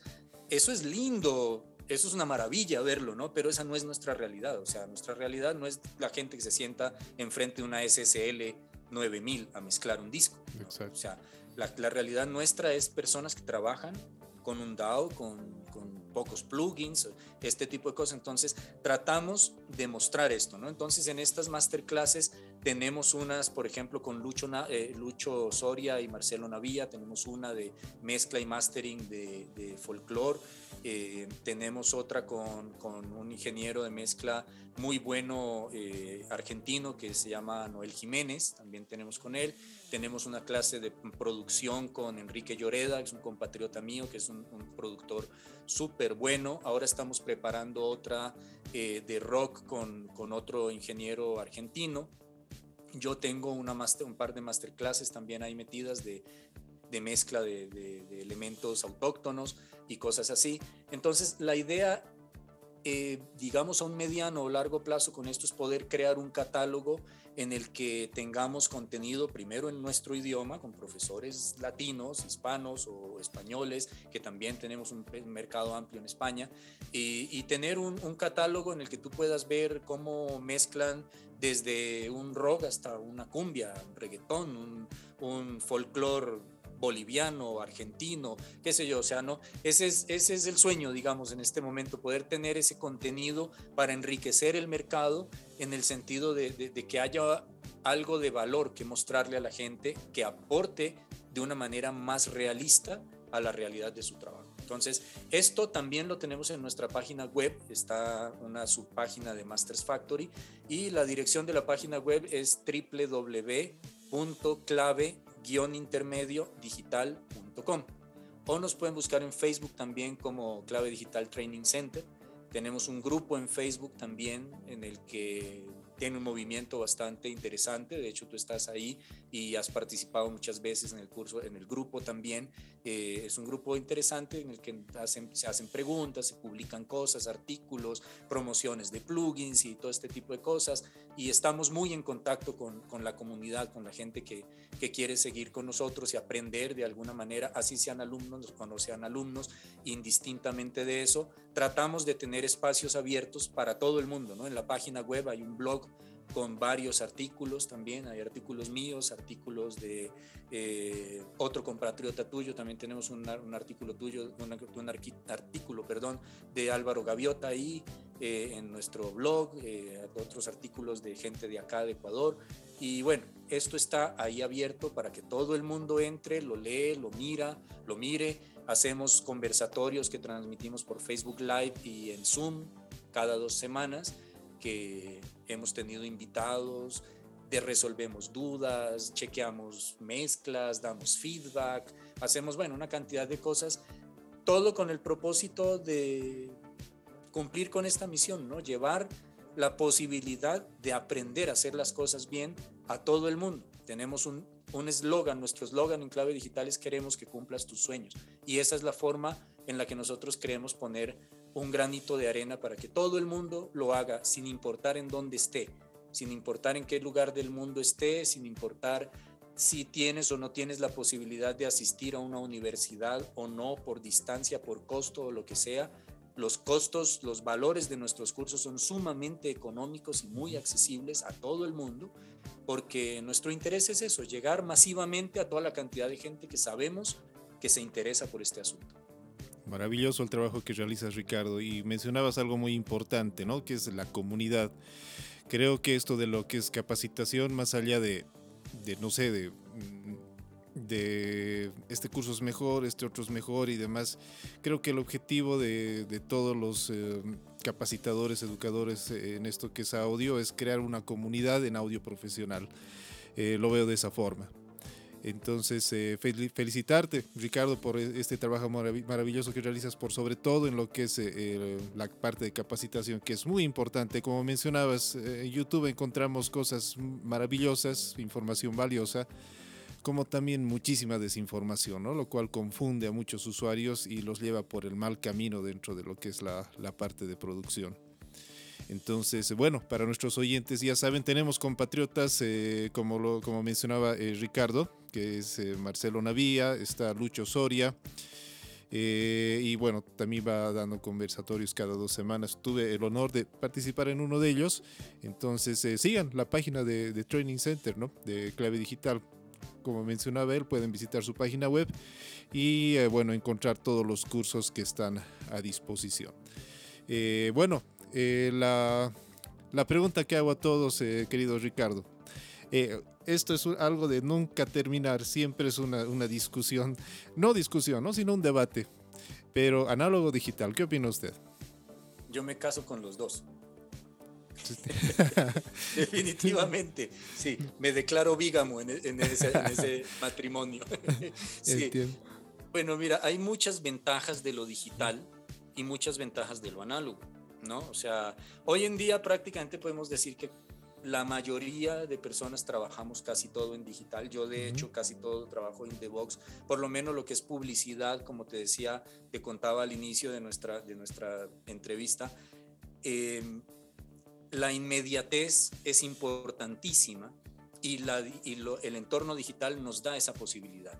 Nos da esa posibilidad de la inmediatez, de abrir un proyecto y encontrar la mezcla tal cual como la dejé ayer, anteayer, hace una semana o hace un año. ¿Entiendes? Ese tipo de cosas te dan una versatilidad muy grande, poder guardar presets en un, en un plugin eh, y todo este tipo de cosas que llevan realmente a una comodidad en el trabajo. Y un resultado también bastante favorable si sabes qué, o sea, cuál y cómo el cuál y el cómo con un plugin. Hay plugins buenísimos, espectaculares, que emulan procesos analógicos y lo hacen muy bien, obviamente no igual, pero lo hacen muy bien.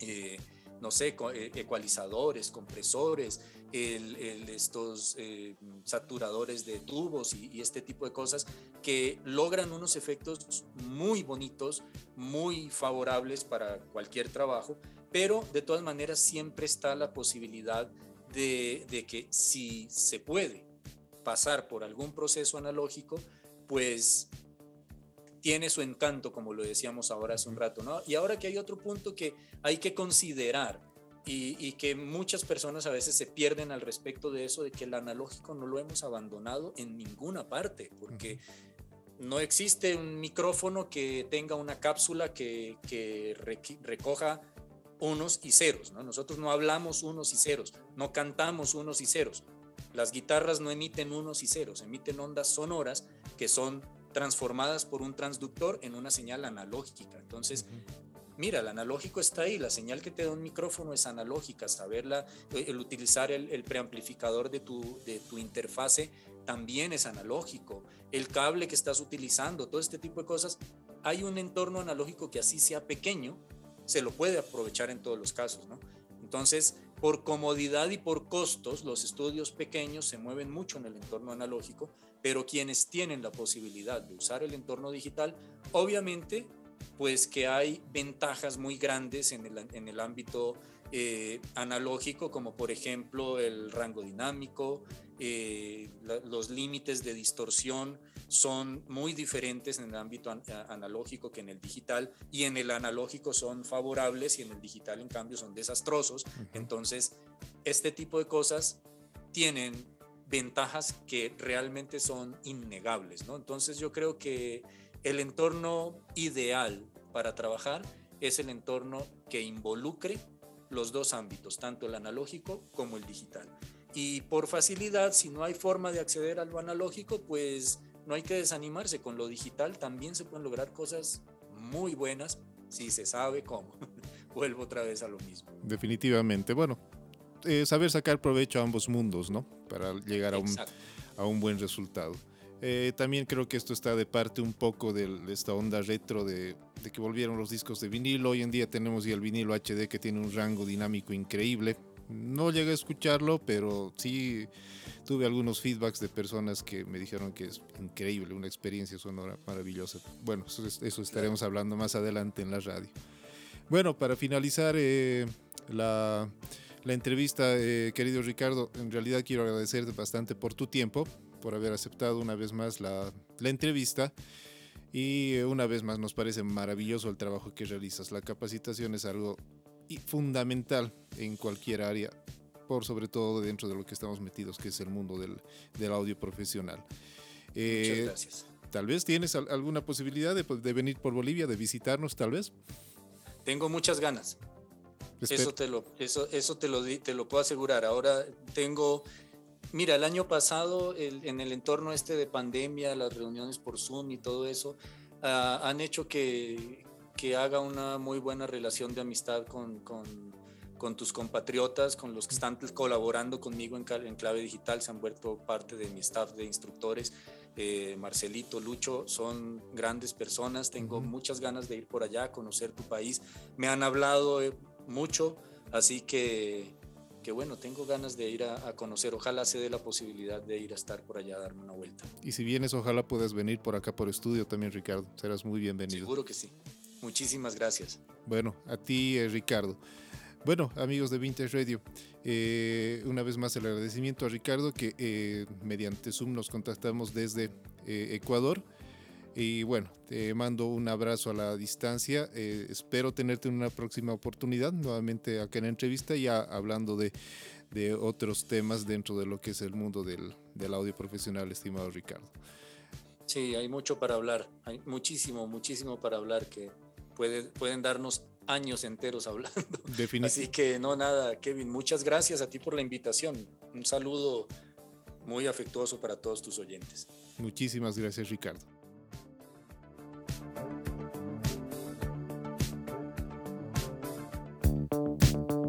Vintage Radio.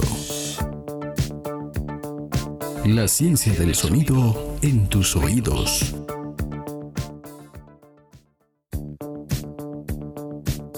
¿Qué tal amigos? Les saluda Luis Soria, propietario del estudio de grabación Soria Records y presidente de la AES Bolivia. Quiero invitarlos a escuchar Vintage Radio, la primera radio online orientada al mundo de la ingeniería de sonido y audio profesional. Para todos quienes somos apasionados de la música y del sonido, este es el lugar donde podemos aprender y compartir mucha información, conocimientos, experiencias acerca del audio en todas sus facetas no se pierda ninguna transmisión, compártanlo y hagamos que esta comunidad de audio crezca mucho más. Felicitaciones a Kevin por el gran emprendimiento y a seguir adelante. Pintan Radio, la ciencia del sonido en tus oídos.